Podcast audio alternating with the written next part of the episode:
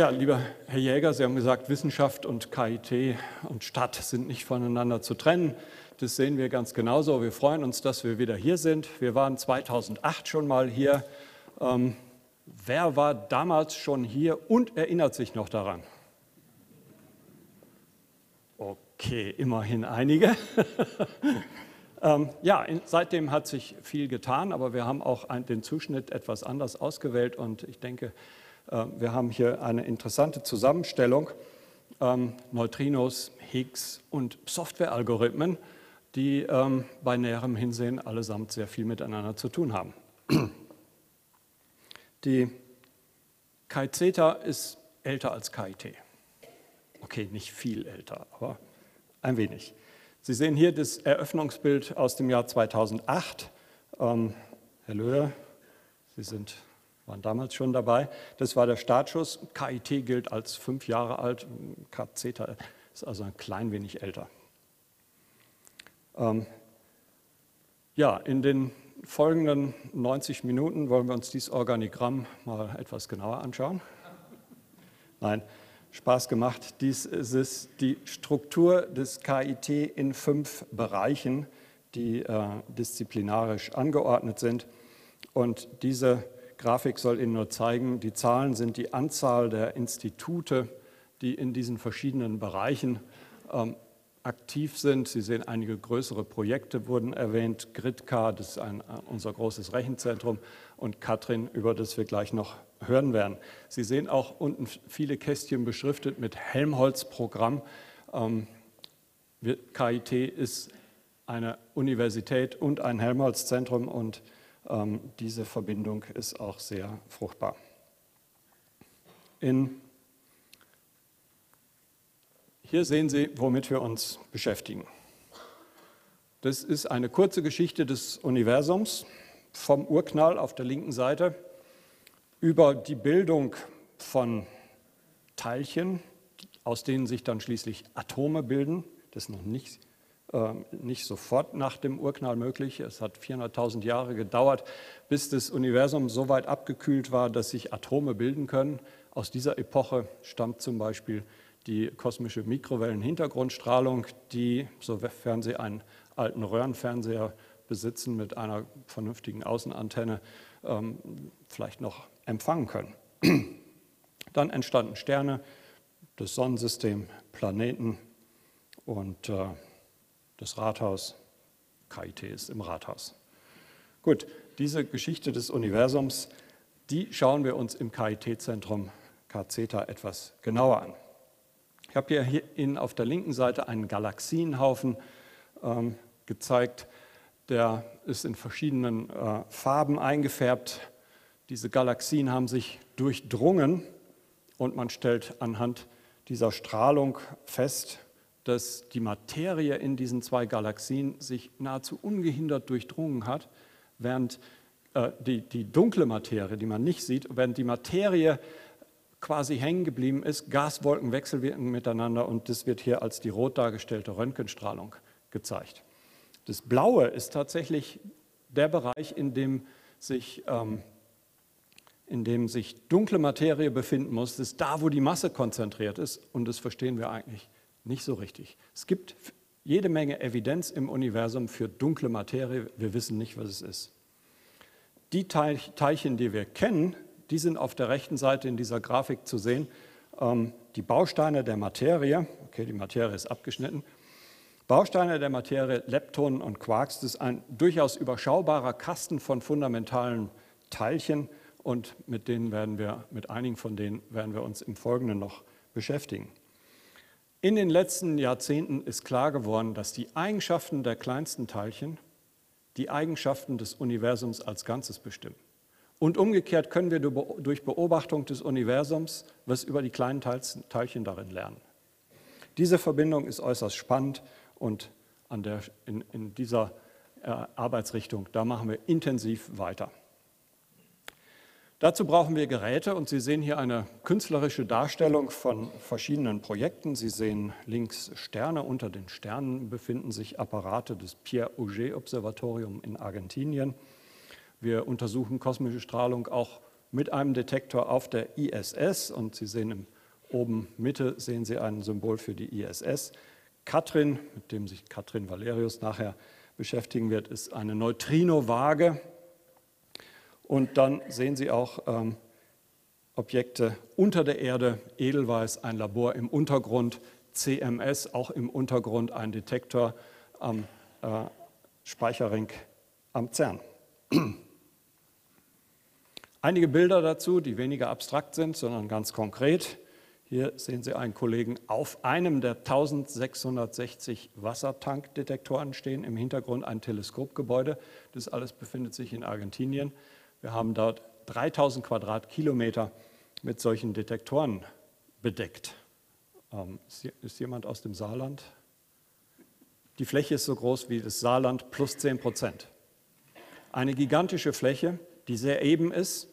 Deshalb sind wir in Argentinien, weil nur dort ist es so eben, die Klimabedingungen sind gut und wir können da nahezu ungestört in der sogenannten gelben Pampa messen. Ähm, und es muss so eben sein, damit der Datenfunk mit relativ geringem Energieaufwand funktioniert. Die Suche nach dunkler Materie, die ich vorhin beim Bullet Cluster erwähnt habe, die kann man mit ganz verschiedenen Methoden machen. Auf der linken Seite unten sehen Sie ein Instrument, das die, äh, mit einem empfindlichen Detektor im Untergrundlabor arbeitet. In der Mitte der schon erwähnte CMS-Detektor, mit dem man versuchen, mit dem man suchen kann, ob vielleicht in den Kollisionen von Teilchen am CERN ähm, auch dunkle Materieteilchen produziert werden. Die würden sich dann ungesehen davon machen und nach, danach kann man suchen und rechts ein Bild der ISS. Ein nächstes großes Thema in unserem KIT-Zentrum ist Neutrinophysik und vielleicht erinnern Sie sich an die Reise von Katrin über, äh, vom, von der Deggendorfer Werft durch die Donau über verschiedene Meere, den Rhein herunter bis nach Leopoldshafen. Ähm, dieser große Vakuumtank, der kommt sicher nochmal, war vermutlich auch dieses Bild. Es ist einfach zu schön, wir müssen es immer wieder zeigen. Ähm, es hat gerade so gepasst, aber es war natürlich kein Zufall, wir haben es vorher ausgemessen. Ja, wo Katrin inzwischen steht und welche Physik wir damit machen wollen, auch das werden wir gleich hören. Die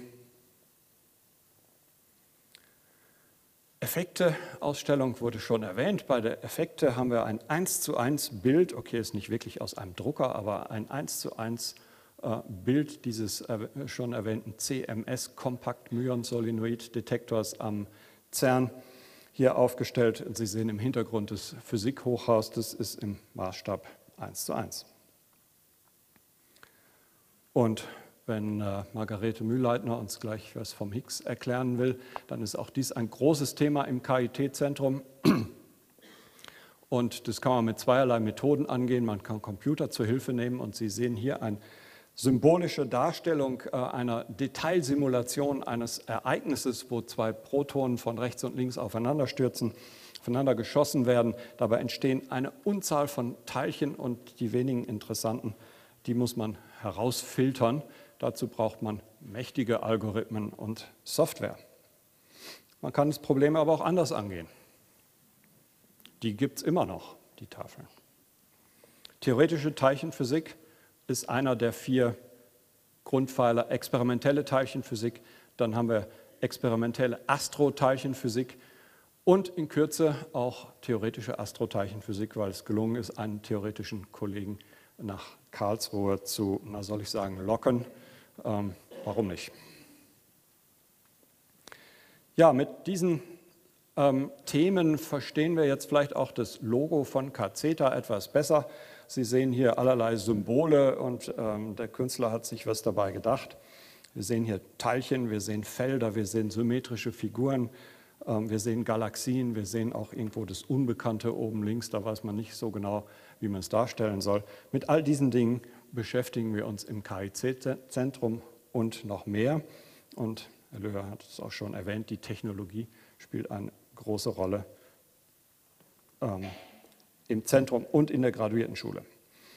Ja, hier sehen wir ein, ein Luftbild vom KIT Campus Nord oder dem damaligen Forschungszentrum und Sie sehen in der rechten oberen Ecke dieses Campus Nord sehen Sie ein kleines äh, Viereck Das war das Kaskade Cosmic Ray Detektorfeld. Das war im Betrieb von 1990 bis 2013 und nicht ohne Grund habe ich dieses Foto jetzt eingefärbt, so wie die antiken Fotos. Es ist abgebaut und Kaskade existiert nicht mehr als Aufbau. Kaskade lebt aber im Internet weiter, deshalb dieses Symbol. Alle Daten befinden sich jetzt auf quasi konzeptionell jedenfalls auf dieser Festplatte. Und was ich damit sagen will, ist, wir stellen diese Daten der Öffentlichkeit, okay, wahrscheinlich eher der Fachöffentlichkeit, zur Verfügung. Also die offene Nachnutzung von Forschungsdaten ist auch ein wichtiges Thema. Und um dieses Kapitel abzuschließen, was sich heute auf diesem Gelände befindet, sehen wir hier Solarenergie äh, in einer interessanten Anordnung.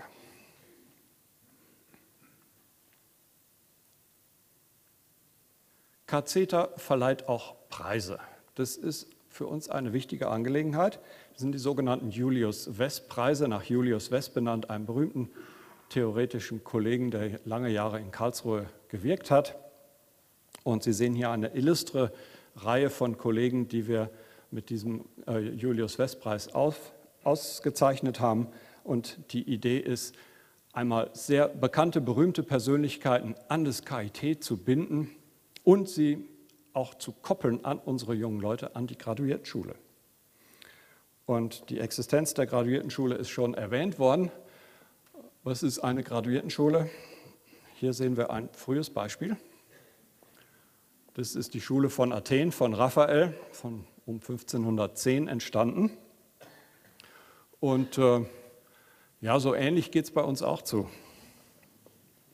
Sie sehen auch, Kollegen arbeiten mit unterschiedlichen Methoden. Es gibt tiefe Denker, die brauchen weiter keine Instrumente. Es gibt, äh, wenn Sie unten links schauen, da ist tatsächlich eine, so etwas Ähnliches wie ein Teilchendiagramm gezeichnet. Und unten rechts, das, da ist sogar ein Zirkel dabei. Wahrscheinlich wird da gerade eine technische Zeichnung diskutiert.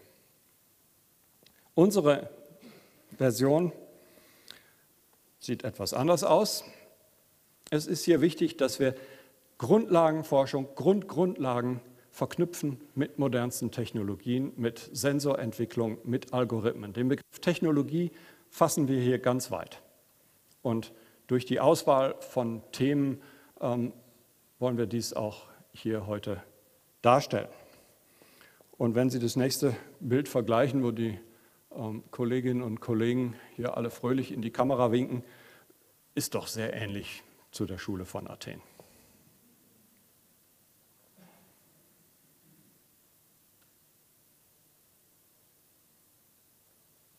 Und Was wollen wir erreichen mit der Graduiertenschule, die die Schule des KIT-Zentrums ist? Wollen wir erreichen, dass wir Wissenschaft machen, Wissenschaft für Gesellschaft und Umwelt, eines der Themen des KIT. Und wir wollen Transfer über die Köpfe machen. Und wir sind zufrieden, wenn unsere Absolventen zum Personalchef einer Firma gehen. Okay, ist vielleicht ein wenig klischeehaft dargestellt, wie der Mann aussieht. Ein möglicher Dialog könnte so aussehen. Wo sind Sie her? Vom KIT, genauer gesagt vom KCETA. Und dann wünschen wir uns, dass die Reaktion ist, ach so, KCETA, gut, Sie sind eingestellt. Wenn wir das erreicht haben, dann haben wir unsere Mission erfüllt. Und wie wir daran arbeiten, das wollen wir uns in drei Themen jetzt etwas genauer anschauen. Ich übergebe jetzt das Wort an Katrin Valerius, Neutrinos auf der Waagschale von Katrin. Herzlichen Dank.